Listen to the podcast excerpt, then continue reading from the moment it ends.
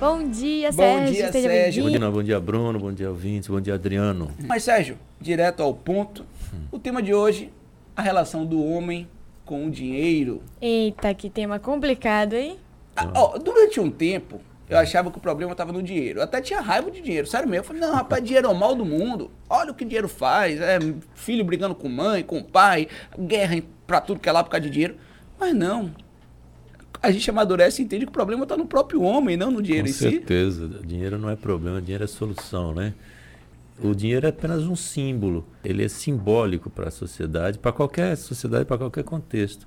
E é muito difícil hoje você separar o que seja a vida cotidiana sem ter o dinheiro ligado direta ou indiretamente. O problema está sempre no homem, nas soluções. Então, o dinheiro pode ser maravilhoso para resolver tantas coisas, mas também financia guerras. Então, quem está por trás do dinheiro, quem utiliza o dinheiro, o dinheiro em si é apenas um, um veículo de troca, né? E o próprio sistema capitalista, ele faz com que a gente trabalhe para ganhar dinheiro para apenas trabalhar. É um, é um ciclo interminável de apenas trabalhar por trabalhar, e aí já traz as questões aqui que foram levantadas aqui pela Ana Carolina, Ana Georgina do Diese, que fala, né, do do necessidade, da- do básico que o ser humano precisa para poder se sustentar, que é de 4 mil e pouquinho por mês, não é isso? Então, assim, até que ponto essa relação, digamos que fica equilibrada, né? Equilibrada é uma palavra assim mais é que seja assim um objetivo, um, um grande objetivo de todos nós. Que a gente possa ter uma vida saudável, uma vida confortável, nesse sentido equilibrada.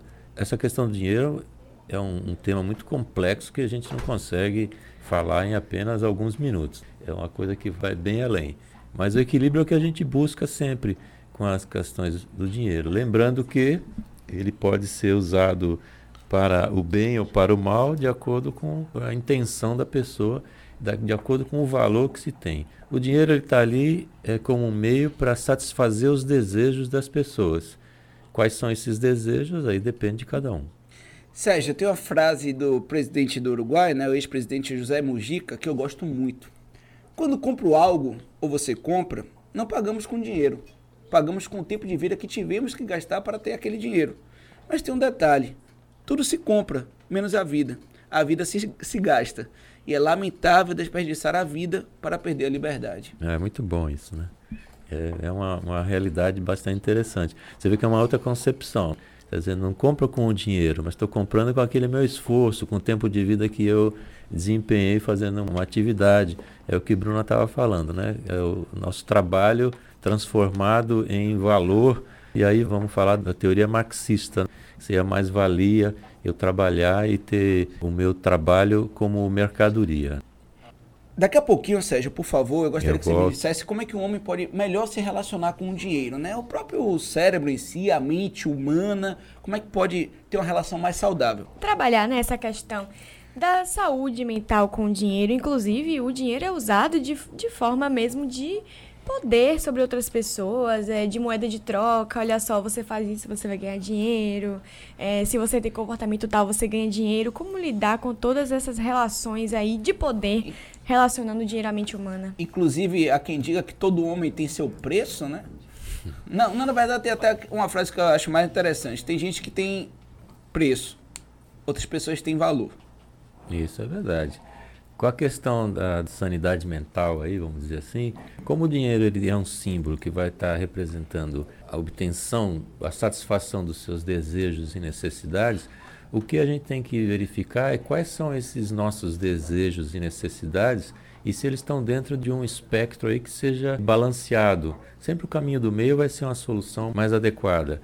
Então, o dinheiro em si, essa relação com o homem e o dinheiro, está muito ligado em relação com o homem e a sua satisfação dos seus desejos. Como é que a sanidade mental vai aparecer aí? Ela vai estar sempre ligada a esse equilíbrio. E também uma coisa importante é que o foco das questões não seja um foco no problema, o foco deve ser na solução. Se você então procura a solução do- dos seus problemas e não aumentar os problemas, provavelmente sua ansiedade vai diminuir e todo esse tormento que seja a falta de dinheiro ou a preocupação com tê-lo ou não, também deve diminuir. Isso vai depender muito de como você projeta a sua vida e como o dinheiro faz parte desse projeto. Se você viver em cima apenas de ganhar dinheiro, provavelmente você não vai ter seus desejos satisfeitos, a não ser que seu, seu desejo seja somente de acumular dinheiro. Né? Para a gente fechar rapidamente, Sérgio, o dinheiro traz felicidade? Dizem que o dinheiro não traz felicidade, manda buscar. Então, depende. o, dinheiro, o dinheiro pode trazer felicidade a, a partir do momento que ele, você consegue satisfazer seus desejos através dele. Dinheiro é importante, mas não é tudo. Né? Tem gente que é tão pobre, mas tão pobre que só tem dinheiro. É isso mesmo. Pois é. Muito obrigada, Sérgio. Mais uma vez ele aqui contribuindo com uma conversa interessante, tá? um papo interessante. Segunda-feira que vem ele está de volta com outro assunto. Até segunda. Até. Muito obrigado, Sérgio.